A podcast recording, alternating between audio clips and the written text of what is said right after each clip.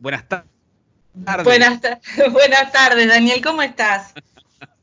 Tengo, viste que tengo un programa a la mañana también. Entonces, a veces cuando saludo a los entrevistados, hay un instante en el que tengo que ubicarme. Bueno, estamos llegando al, final, o al inicio del fin de semana, al final de la semana. Exacto. Es verdad. Bueno, y recordemos que mm, tenés tu espacio en Spotify eh, con pausa literaria. Eh, además, todo lo que sucede en este espacio tan lindo, bueno, también lo pueden escuchar si se lo pierden. Bueno, en pausa literaria está en Spotify y además ha recibido lindos comentarios, así que me alegro por eso. Sí, sí, la verdad que, bueno, siempre es, es un es un gusto cuando uno comparte, bueno, su pasión, saber que, bueno, que eso tiene eco y resuena también en, otras personas. Sí, sí. Bueno, y en este tiempo, yo eh, muchas veces empezamos la columna con alguna, alguna mención al tiempo que estamos viviendo, que por supuesto es relevante, ¿no? Es como que en algunos casos nos, nos modificaron algunas prioridades o nos, nos, cambió el escenario, no sé, hubo cambios, ¿no? Em, e, en cuanto a tu vida, ¿qué sentís que te, si hubo algo que te modificó, algo que te impactó especialmente eh, de, estar atravesando esta situación tan particular? Sí, bueno, creo que, no sé si a, muchos, en, principio, eh, lo viví al, principio con mucho asombro, em, después con bastante enojo, después del enojo vino la calma y, concentrarme en, en lo que tenía acá a mi, a mi alrededor y en, en disfrutarlo. Ahora, ahora estoy muy relajada eh, tengo que decir que, bueno, yo pude seguir trabajando. Para mí, el, como para muchos, ¿no? Eh, no fue lamentablemente una pausa total. En algunas vidas fue una pausa total. En, la mía no. Yo creo que, a ver, una de las cosas más ricas de lo que pasó y, que a mí me, gusta compartir, porque cuando yo soy protestona eh, y opinóloga, además, eh, hablo con amigos y, y, me comentan eh, su forma o lo que les pasó a ellos, bueno, es como que descubro nuevas dimensiones. Y por ejemplo, me llama la atención en, algunos eh, amigos que, claro, les da la oportunidad de descubrir el contrapunto, ¿no? Que no les gusta ir a la oficina. o que a veces uno está haciendo, o está haciendo unos esfuerzos bárbaros y al mismo tiempo inútiles o está em, viviendo con ciertas incomodidades que, bueno, es el momento de replantearse si, si está bueno o no y si uno puede vivir de otra manera o no. Y en muchas vidas, eh, creo, a todos en distintos niveles, eh, ya te digo que yo no voy a agradecer la, cuarentena, pero eh, por una cuestión de principio, pero, muy bien. Pero es verdad, y eh, yo, y, me imagino que muchos, sí, eh, te permite conectarte, bueno, a mí con mi sensación, por ejemplo, mi emoción del enojo, eh, y a otras personas conectarse con, bueno, con otras dimensiones y otras necesidades que, estaban ahí. en, Este es en el mejor de los casos, ¿no? Porque hay, personas que, bueno, más conectadas con el miedo, em, con una obediencia no crítica o directamente en un nivel de, la supervivencia. Pero bueno, indudablemente se abrió un, espacio, por lo menos para, para muchos. No, no, quiero esto, no, esto me pasa. No puedo generalizar porque en el intercambio lo que descubro es que cada uno lo vive de, una manera particular. Y, a mí me gustó asomarme a esas otras historias de gente que, bueno, que por ahí no estaba en la, misma que yo. Y, bueno, y, se encontró con algunas cosas eh, suyas y bueno, y, creo que son para rescatar ¿no? lo, valioso. Em, yo descubrí la diversidad. También. Mirá, claro. En, esto, en esta experiencia, ¿no? Que, que, sigue, pero bueno, eh, por suerte, bueno, nosotros también estamos acá en Bariloche, hay todavía ciudades en donde la gente la, sigue pasando mal, ¿no? Mucho peor que, nosotros. Sí, sí, sí, sí, es cierto. Em, bueno, Victoria, ¿y, para, ¿y qué trajiste hoy para compartir con la audiencia? Bueno, traje de nuevo a, a Pessoa, pero traer a Pessoa es una caja de sorpresas, porque como les había compartido la primera vez que, leímos algo de él, Pessoa em, construyó eh, una especie de obra, ¿no? Es una especie de, obra de teatro, ¿no? En donde él tiene distintos personajes, sus famosos heterónimos, sus personalidades poéticas que tienen una biografía, una, biografía particular, un, itinerario esto, vital, una voz poética, es, como si él se multiplicara, ¿no? Se, se repartiera en estas voces eh, y, cada, eh, y en cada una él experimenta el mundo de, una manera particular, ¿no? Como si uno tuviese la, posibilidad de eh, imaginativa y creativamente hacerlo. Yo había leído un fragmento del Guardador de Rebaños de Alberto sí, acuerdo. Cairo y, y traje traje de mm, Álvaro de Campos, eh, Tránsito de las Horas. Em, es una personalidad esta, un heterónimo, que tiene bastante en común con otro poeta que nosotros compartimos eh, acá, em, Walt Whitman, que leímos también algunos fragmentos de Hojas de Hierbas. Bueno, hay algo de, Whitman eh, en, en, este heterónimo. Y em, me resonó mucho en, los fragmentos que elegí, la, poesía es mm, larga realmente, pero me resonó mucho em, la emocionalidad que tiene, ¿no? Es, es un, un heterónimo muy tumultuoso y, van a ver por qué. ¿Por qué? lo describo de esta manera? Es hiperbólico, es muy dramático eh, y tiene, eh, a mí me gusta mucho esto desde el punto de vista estilístico, cómo él combina el concepto con la imagen. Está muy bueno el equilibrio que logra, porque tiene frases que son como una explicación, podrían estar en otro contexto, pero combinadas con, las imágenes que usa y bueno, y con otros recursos, eh, genera mucha potencia. Así que eh, tránsito de las horas, vamos a ver qué, qué les parece. Dale, lo escuchamos entonces. Dale.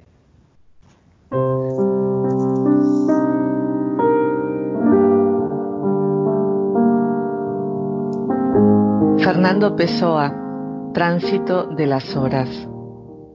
Traigo dentro de mi corazón, como en un cofre que no se puede cerrar de tan lleno, todos los sitios en que he estado, todos los puertos a los que he arribado, todos los paisajes que he visto a través de las ventanas o portillas o de cubiertas, soñando. Y todo esto, que es tanto, es poco para lo que quiero. He viajado por más tierras que aquellas en las que he tocado. He visto más paisajes que aquellos en los que he puesto los ojos. He experimentado más sensaciones que todas las sensaciones que he sentido, porque por más que sintiese, siempre me faltó qué sentir, y la vida me ha dolido siempre, siempre ha sido poca cosa, y yo desgraciado. En ciertos momentos del día recuerdo todo esto y me aterrorizo. Pienso en qué es lo que me quedará de esta vida a trozos, de esta fortuna, de esta carretera serpeante, de este automóvil al borde de la carretera, de esta señal, de esta turbulencia tranquila de sensaciones discordantes, de esta transfusión, de esta falta de subsistencia, de esta convergencia irisada, de este desasosiego en el fondo de todas las copas, de esta angustia en el fondo de todos los placeres, de esta saciedad anticipada en el asa de todas las jícaras, de este fastidioso juego de cartas entre el Cabo de Buena Esperanza y las Canarias. No sé si la vida es poco o demasiado para mí. No sé si siento de más o de menos. No sé si me falta escrúpulo espiritual, un punto de apoyo en la inteligencia, consanguinidad con el misterio de las cosas, conmoción ante los contactos, sangre bajo los golpes, estremecimiento ante los ruidos. O si hay, para todo esto, otro significado más cómodo y oportuno. Sea lo que sea, mejor fuera no haber nacido, porque de tan interesante como es en todos los momentos, la vida acaba por doler, por enfadar, por cortar, por rozar, por crujir, por dar ganas de dar gritos, de dar saltos, de quedarse en el suelo, de salirse de todas las casas, de todas las lógicas y de todos los miradores, e irse a ser un salvaje hasta la muerte entre los árboles y olvido, entre caídas y peligros y ausencias de mañanas. Y todo esto debería ser cualquier otra cosa más parecida a lo que pienso, a lo que pienso o siento, que ya no sé qué es, o oh vida. Quinta mía de provincia, que no haya un tren, una diligencia, y la decisión de partir entre tú y yo. Y me quedo, me quedo. Soy el que siempre quiere irse y siempre se queda, siempre se queda, siempre se queda, se queda hasta la muerte, aunque se vaya, se queda, se queda, se queda. Vuélveme humano, oh noche, vuélveme fraternal y solícito. Solo humanitariamente es como se puede vivir. Solo amando a los hombres, a los hechos, a la trivialidad de los trabajos, solo así hay de mí, solo así se puede vivir, solo así o oh noche, y yo no podré ser nunca así.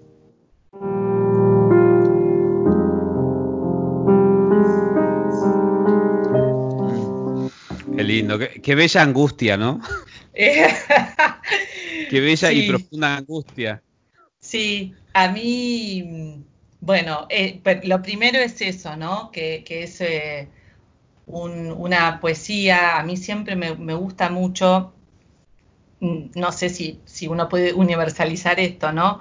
Pero es una poesía que en, cierto modo es directa, ¿no? No, no es intelectual, no, no requiere grandes, es, eh, uno es lo que vos dijiste, uno siente inmediatamente esa angustia que, está transmitiendo, ¿no? Y mm, a mí una de las cosas, eh, nada, que para comentar, eh, de, nuevo, no, no como no como, como crítica literaria, sino yendo más a la reflexión, eh, sobre todo en esos últimos versos, en donde, en donde este desasosiego en el fondo de todas las copas y esta cosa que no se puede saciar, y lo que él está diciendo o está, o está exponiendo es la, distancia eh, que hay entre, entre el hombre que siente y, el mundo y los otros hombres. Él, habla de una como una fraternidad imposible para él, de un distanciamiento, em, de una unidad imposible. ¿no? es como cuando cuando uno se siente vivir pero no se siente parte de la vida. No, uno mm. siente que, esto, que la vida está enfrente y yo estoy de este lado y es como, no me invitaron, no me invitaron a este, a, esta ceremonia, a esta eh, celebración. Yo creo que, mm, que es algo muy típico de Occidente, esta percepción mm. de estar radicalmente separado, que es lo que genera eh, mm. tanta angustia, ¿no? Em, mm. en, otra poesía del mismo heterónimo que se llama Tabaquería o Estanco, él, eh, también lo, expresa, ¿no? Dice, hoy, hoy estoy vencido como si supiera la verdad. Hoy estoy lúcido como si estuviese a punto de morirme y no tuviese otra fraternidad con las cosas que una despedida. Y dice, me siento perplejo, estoy dividido entre la lealtad que le debo a la tabaquería del otro lado de la calle como cosa real por fuera y a la sensación de que todo es sueño como cosa real por dentro. Y acá está esto, ¿no? de, del yo separado del mundo, ¿no? Y para otras eh, culturas esto es una falsa dicotomía, pero para nosotros en Occidente, em, no, digamos, solo muy, claro, solo muy pocos mm. alcanzan ese estado en donde el otro soy yo. Sí, e, esa, esa percepción de la unidad de la realidad, ¿no? En general nos vivimos eh, como, como separados. Mm. Qué bueno.